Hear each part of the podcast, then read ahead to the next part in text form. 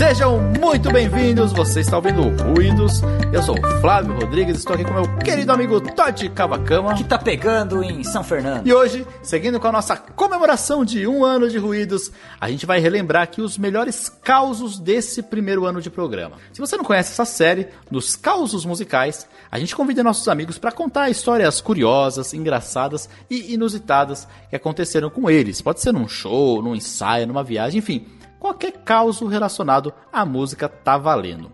E a gente vai relembrar então os quatro programas de causos que a gente tem e também vamos ter uma história inédita no final do programa. Olha só, muita coisa que a gente grava, né, com os nossos convidados acaba ficando de fora. E entre essas coisas, tem um caos muito divertido do nosso parceiro Rafael Schmidt, que deu entrevista pra gente no nosso programa de número 15. É um caos, inclusive, que envolve outro mestre do violão brasileiro, o grande Yamandu Costa, olha só. Vale a pena ficar aí, que tá muito bom. Mas antes, vamos relembrar alguns causos que já foram ao ar, né, Todd? Pois é, a gente vai relembrar aqui o caso do nosso querido Samuca, que foi tocar com uma orquestra num festival que tinha o Calcinha Preta. Vamos ouvir também de novo as histórias de blasfêmias e guitarras quebradas do Márcio Kayama, rachar o bico mais uma vez com uma gig de casamento do Stanguini, que deu tudo errado, e relembrar também o nosso programa mais recente com o grande Marcelo Gomes. Fica aí então, curta mais uma vez esses causos e depois a gente volta para falar do caso inédito do Rafa Schmidt. Bora! Eu vou começar já com uma aqui que promete, né? Porque um dia o Samuca me contou aqui que ele foi tocar como orquestra num festival mas junto com calcinha preta, é isso mesmo, Samu? Isso mesmo. É uma história bem engraçada. é, faz mais ou menos uns 10 anos, eu morava no Brasil ainda nessa época. É, a gente tinha uma orquestra na minha cidade, eu sou de Campina Grande, que se chamava Orquestra Sivuca. Então, essa orquestra, basicamente, o repertório que ela fazia era de música popular. Principalmente com esse crossover, né? Com o, o forró pelo que eu lembro, né, já faz uns 10 anos, mas é, tinha bastante músicos bons e os arranjos eram excelentes. A gente tocou muito concerto que foi bem bacana, mas também aconteceram algumas situações inusitadas, né? É, nesse concerto, a gente foi tocar em Cajazeiras. É, é uma das últimas cidades no sertão da Paraíba. É, e a formação da orquestra né, era basicamente cordas e percussão e daí tinha o sanfoneiro solista, né? É, daí foi todo mundo para essa viagem, né? Demorou umas oito horas para chegar lá. A gente tocava um dia em Cajazeiras e no outro dia em uma cidade vizinha que se chamava Souza. É, mas em Cajazeiras, a ocasião era um festival de forró. Né? Mas você sabe que o forró abrange muita coisa, né? Abrange esse que dá pra gente fazer o crossover com orquestra sinfônica, um sanfoneiro. E tem mais esse que é pra o povão, né? Tipo, Aviões do Forró, Calcinha Preta, esse tipo de banda assim. Né? E eu acho que o público é, tava lá mais para esse forró do povão mesmo, né? Ninguém tava esperando uma orquestra sinfônica tocar. Então, para começar, né, quando a gente chegou em Cajazeiras, na área lá que tava a, as bandas estavam saindo dos ônibus, né? Tinha um cara lá da rádio, né? É, esperando assim, toda banda que chegava, ele ia lá falar com o pessoal. E daí, quando a gente chegou, a gente estava no ônibus fretado, né? E eu, se eu não me engano, o nome da empresa do ônibus era Cometa, né? Então tinha Cometa lá, né? E daí o cara chegou, o cara da rádio chegou lá com o microfone na mão para apresentar as bandas estava chegando, olhou pra gente, veio correndo assim, né? A gente descendo do ônibus e. E aqui acaba de chegar a banda, a banda, a banda. E eu olhando assim, sabe? Ele não conhecia nenhum da gente, né? A banda Cometa! a gente olha assim, não, a gente não é, a gente não é a banda Cometa, a gente é a Orquestra Sinfônica Sivuca. Ele falou, ah, Sivuca! Cadê ele? Ele tá aí no ônibus. Falei, não, o, o Sivuca já morreu, já. Se tivesse, ia ser um problema, né? Tirar o Sivuca. Ia ser um problema. Oito horas com o Sivuca no ônibus ia ser complicado. E, é, ia... pois é, cara. Então, tipo assim, esse foi como começou a chegada da gente no lugar. É...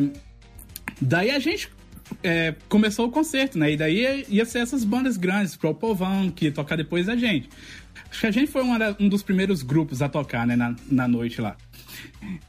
E eu sei que tipo, quando a gente começou a tocar, o público começou a, começou a vaiar, começou a xingar a gente, sabe? Caraca. E jogava, jogava lata de cerveja pro palco. E. Nossa. a sorte você, você via a lata de cerveja assim girando e meio que ia derrubando a cerveja toda no, no caminho, chegava só a lata na gente, né? Imagina pegar a cerveja nos instrumentos. E eu lembro que o, o, o parceiro que tava sentado do meu lado era um cara gigante, né? Todo, todo musculoso, todo bombadão. E ele ficava brigando de volta, né? Com a, com a audiência. Ficava, cala a boca aí. A, a audiência chamava palavrão com a gente, ele chamava de volta. E eu assim, cara, eu quero sair vivo daqui. o bom e... é que ele era um alvo maior, né? Então o pessoal acertava mais ele que você. Né? Pois é. Pô, mas, Porque uh... é bom, tem bastante gente pra acertar, então você não vira um alvo tão fácil. Não, não, não vira um alvo tão fácil, é. então, tipo assim, por sorte, né, a gente saiu, não danificou o instrumento de ninguém. O, o concerto foi um pouco mais curto do que a gente pensava, a gente não tocou todas as músicas, né? Melhor. Eu não culpo a audiência completamente também, né? Porque eles não estavam lá para assistir uma orquestra sinfônica, é, um, é uma coisa totalmente diferente do que eles estavam esperando, né? Então, essa foi um, uma história que eu não. Já faz uns 10 anos isso, mas eu sempre lembro e dou risadas aqui sozinho. e vocês chegaram a ficar para ver o show do Calcinha Preta ou não? Cara, a gente, a gente ficou um pouco por lá, assim, né? Mas é, Sorte que ninguém da audiência reconheceu a gente lá no meio, né? Vocês estavam se infiltraram. Pois é. Seu amigo não saiu depois pra tretar com ninguém lá.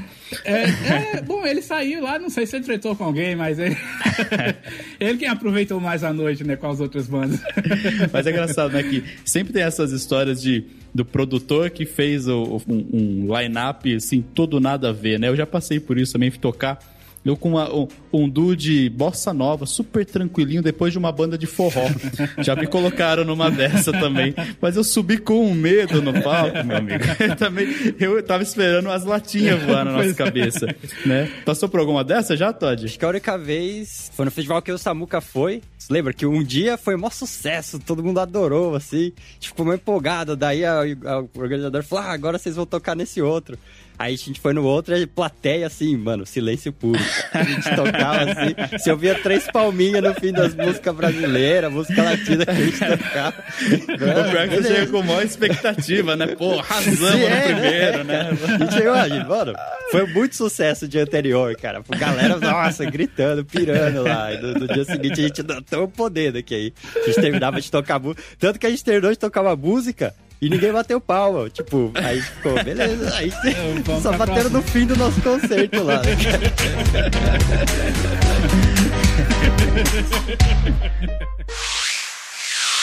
Mas agora eu queria que você contasse um pouquinho pra gente de alguns casos curiosos aí, né, que você passou. Sei que tem alguns aí envolvendo guitarras quebradas ou tentativas de guitarras quebradas. Tem casos envolvendo blasfêmia também. Manda ver aí pra gente. Como é que foi essa história aí? Vamos começar da blasfêmia, vai. Eu estudava num colégio de freira, né? Eu do Rosário, né? Era um moleque muito tímido, inadequado socialmente, e obviamente eu ouvia muito death metal, punk rock, crossover, era muito amigo do Kishi, que era o road do Sepultura, ele levava o demo da minha banda, o Pentagrama, pros caras do Sepultura ouvir e tal. Mas assim, eu adorava. Venom era a minha banda favorita. Tinha uma fase bem tranqueira, né? E teve uma festival de escola que queriam excomungar a gente, não deixar tocar, e eu de sala em sala, a gente tem que tocar, porque não dão o nosso tempo pra gente de ensaio, nossa, sabe, até uma postura que a gente tem que ter na vida mesmo pra, tem que ser no berro as coisas, e foi maravilhoso, né, que no fim das contas eu tinha um trio de death metal, né, e o que, que acontece, né? Não sei como é que eu não fui expulso daquela porra, né? Porque o pessoal, meu pai devia pagar direitinho o pessoal gostar muito de mim, né? Enfim. Mas aquele negócio, cinto de bala de fuzil, jaqueta de couro, coturno, aquela porra toda, né? E três músicas, né? Bom, Colégio de Freira, né? Uma Black Magic do Slayer pra abrir, né?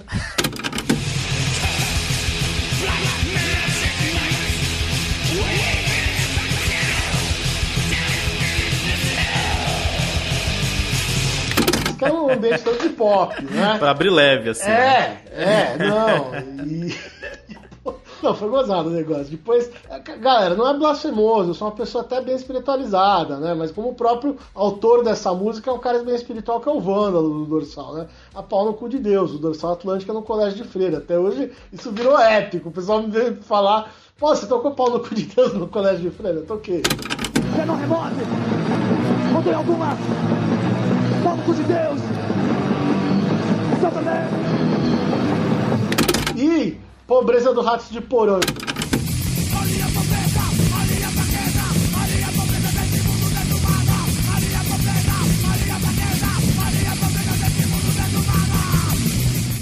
Eu cheguei pro João, né?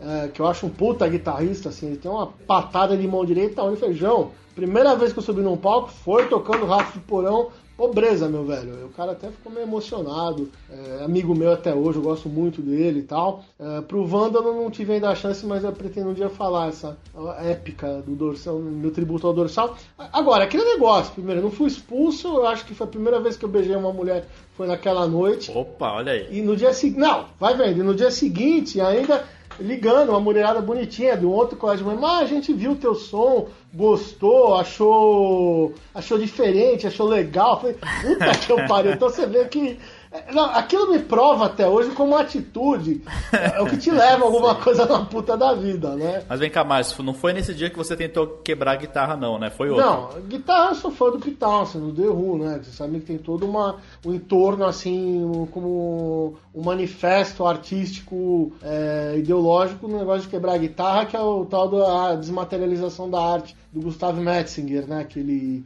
ele viu palestras desse cara, tinha outro cara que tocava cello, que era o grupo Fluxus, aí o Cono fazia parte, o cara tocando cello, contrabaixo, não lembro exatamente com serrote. Então tinha essas manifestações que ele falava, uma hora eu vou quebrar minha guitarra. Então chegou a hora, ele quebrou a guitarra e, enfim, é uma coisa que foi pensada, não foi tão só, ah, levantou a guitarra, bateu, teve todo um contexto. E é uma coisa que, no fundo, no fundo, todo mundo quer fazer, né? Com a guitarra na parede. Então, lógico, assim, eu tinha já tem um, o meu primeiro violão tá remendado com Durepox de eu imitar o Kiss quando era criança. É, bom. E lógico, depois você vai profissionalizando e fala, ah, uma hora eu vou começar a fazer essas merda ao vivo, né? E sempre, desde o moleque eu tacava uma guitarra no chão e deixava cair, guitarra boa. Fender, assim, era meio sem noção. Chutava, raspava no palco, Blackmore, né? Mas para chegar nos finalmente, assim, né? Ninguém rasga dinheiro, né? Você vai quebrar uma Fender, uma Gibson, assim, no máximo, joga para cima naquele ato de fé e se quebrar, Deus quis e o Odimar cola. Mas às vezes a gente deixava umas guitarras meio preparadas, como todo mundo faz. Até, até o The Who fazia isso, né? Deixava, não era sempre guitarras caras quebradas. Então eram alguns instrumentos meio com braços que você reutilizava, tocava uma parte de uma música e aconteciam umas coisas bizarras. Em, em, banda de eu quebrar palco e não quebrar guitarra. A dona ficou puta, assim, eu comecei. Não, foi uma situação que na frente tava uma moça grávida, só que eu comecei a bater muito no centro do palco e começou a levantar um malone e afundou um pedaço do palco, né? E não quebrou a porra da guitarra, né? Porque é difícil, não sei se você já tentou quebrar, mas assim, é, é, é, eu já machuquei mão. Primeiro que não é aquela coisa do Kiss que tá cerrada, aquela quebra no meio assim, oh, que, não, geralmente no extrato quebra em três, né? Vai uma cada, cada recorte por um lado, você fica com o braço no meio do negócio com um pedaço do recorte, né? Mas é um negócio que volta com força, que nem você bater com um taco de beisebol no chão, né? Ainda mais que o palco não é uma superfície de concreto, né? É, eu sei que essa guitarra eu tentei quebrar mais umas duas vezes. A última foi na cabeça do cantor que tava me enchendo o saco, causando uma, causando uma puta de uma celeuma. Aí o cara saiu de mau humor no final do show, a guitarra voou atrás dele assim, só pra assustar. Olha foi só. divertido, assim, né? Teve uma vez que o Newton Wood ficou puto no Centro Cultural. Né? Eu tava tocando com uma Music Man Van Halen, que eu adoro. Eu comecei a esfregar a guitarra, assim, tipo, fazendo um sexo com o amplificador, manja Hendrix, né? Só que eu falei, puta, eu não vou estragar uma guitarra caríssima que eu amo, né? Mas se eu tô com outra guitarra cara que é Zaganin, bom, o prejuízo é menor, vai Zaganin, né? Aí eu joguei, terminou o show, do, era uma banda chamada Gardenal. Ah, terminou a última música, ah, não teve dúvida. Meu sonho sempre foi tocar no Centro Cultural São Paulo, né, lá no, no aquele Valhall lá que parece o, o, crematório. Ah, agora eu vou soltar o pino da barraca. Eu joguei pra cima o negócio, foi uns dois metros e caiu. Não quebrou. Mas a Ganinho tá, tá, tá hoje, tá até aqui a guitarra, assim, é legal, né? O Newton falou: Eu nunca passei tanta vergonha na minha vida. Ah, desculpa, cara. Tem, tem situações mais vexaminosas que essa. Pode crer que tem, né?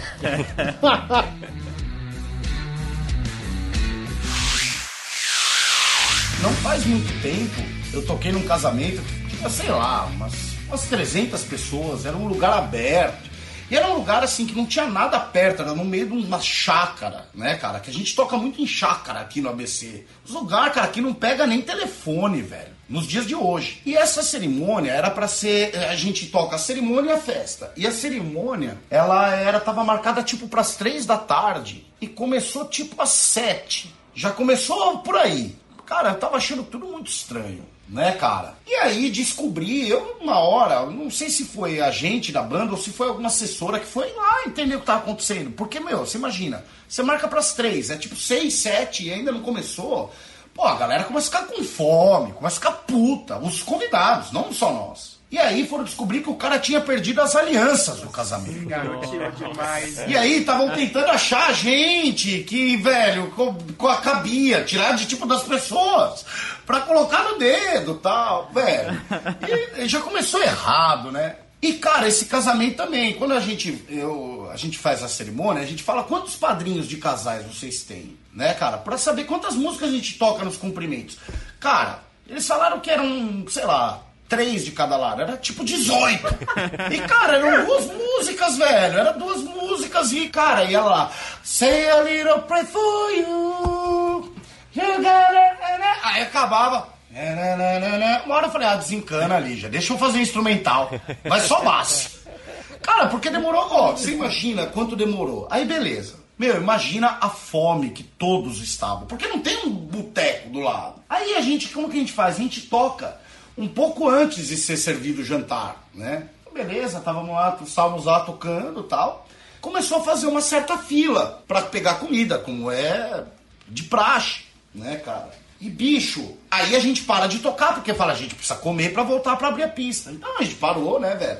Já já voltamos, entramos na fila. Aí, cara, e a fila não anda, mano. Não anda. Não anda, né, cara? Eu falei, aí isso fui eu mesmo que fui lá ver. Eu falei, eu vou lá dar uma olhada. Porque eu vou agilizar a nossa comida, porque senão a gente não consegue voltar. E a gente tem um contrato que a gente precisa comer. Aí eu fui andando, né, velho? Passei pelo bandejão lá, né? O self-serve, serve, serve. Porra, vazio. Falei, vazio. Vou entrar lá na cozinha pra dar uma olhada. Aí entrei na cozinha, cara. Tinha uma mulher assim, ó, parada assim, ó, e nada, nada, nenhuma comida. Tinha gente pra caralho. Aí eu fui falar com essa mulher, eu falei, pelo amor de Deus, o que, que tá acontecendo?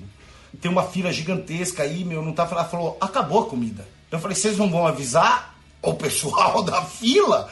Ela falou, não, porque é o seguinte, esse casamento foi fechado pra tipo 60 pessoas. Tem tipo 350. Se o cara chegar com um cheque de 10 mil reais, talvez eu faça. Velho. Velho, aí eu sei que eu fui voltando, né? Eu saí da cozinha, velho. Os caras já vieram colar assim, os caras, velho. Tipo o Walking Dead, tipo um fã velha. Ah, comer! Querendo comer meu cérebro, né, cara? Os caras. Eu falei, rapaziada, não é por nada não, mas espalha aí, ó, acabou a comida. Mano, a festa esvaziou. Foi todo mundo embora. Ficou tipo quem era importante. Porra, cara, eu cheguei nos caras falei, ó, vamos tocar nessa porra logo e ir embora, né, velho? Porque, cara, eu comecei a ficar com um pouco de dó do noivo. Mais ou menos, porque, cara, teve queima de fogos, tinha drone. Porra, e não tinha comida, velho. Nossa, velho. Eu fiquei muito puto. E aí, cara, aí falou, ó, vamos tocar, faz as nossas e vai embora. Falei, é, mas a gente só pode voltar depois da retrospectiva. Pô, eu não achava o noivo pra retrospectiva, cara, porque ele tava, tipo, num canto, chorando. Os caras trouxeram ele meio no colo.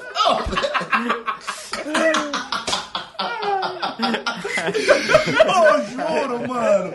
E aí, cara, aí, tipo, acho que convenceram ele. Aí eu acho que já ficou mais ou menos umas 40 pessoas na festa. Tava um clima intimista. E o cara, velho, eu, velho, eu, eu não sei por onde eu continuo essa história, porque, eh, velho, aí eu acho que ele bebeu demais, né, cara? E tinha uma fonte na frente, ali, meio do palco. O cara mergulhou na fonte. E aí ele ficou todo solto. Ele veio, cara. Ele vinha cantar no meu microfone, ele passava a mão na minha bunda. Cara, esse dia, velho. Pô, juro, cara, ele pegava assim, ó. Ele chegava assim por trás e falava, gostosa. Pô, juro, cara.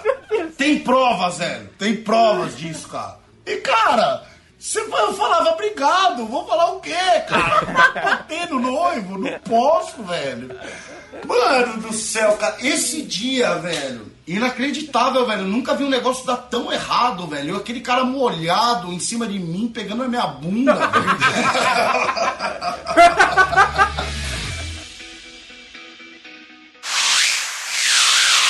história boa com o aluno, pode contar, abrir os trabalhos aí pra gente. Pô, bicho, disse que o cara foi no médico, falou, doutor, tô com um problema de memória. O doutor falou, isso começou quando? Começou o quê? Nós estamos tudo assim mesmo, viu? Nós estamos assim, na quarentena ainda, meu amigo. Os neurônios estão tudo indo pro espaço. Tinha um aluno, você vê essa coisa de as pessoas entrarem na faculdade de música tendo uma visão romântica de música, né? Uma visão subjetiva, que existe, né? Eu, eu brinco que o que não dá para falar de música, você não tem que se preocupar porque não dá para falar mesmo. Todo o resto, o que der para falar, você tem que falar tem que tentar decodificar, porque isso vai ser uma ferramenta para você lidar com um monte de coisa. E esse aluno da fundação lá chegou lá, é, ele ia, ele vinha de Santana, porque a fundação é São Caetano do, do Sul, né? E a Santana, ele vinha de Santana de ônibus descalço, bicho mas meio de meio hippie. Aí eu falei assim, então esse esse acorde aqui você também pode pensar nessa escala aqui. Ele falou: não, não, não, não, não, não me fala, não me fala, vai estragar minha espontaneidade. não é louco, né? Muito bem, depois de relembrar esses causos especiais, a gente vai para o último e inédito desse programa, uma história que envolve o nosso querido amigo, o violonista Rafael Schmidt, que mandou uma mensagem para uma lenda do violão, o grande Yamandu Costa. Confere aí.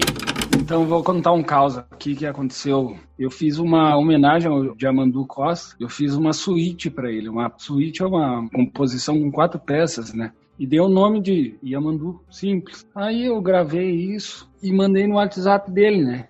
Falei, pô, mestre, e mandei para ele. E aí escrevi um puta texto, cara agradecendo pela referência, pela, pelas coisas nada todas. Não é um textão, né?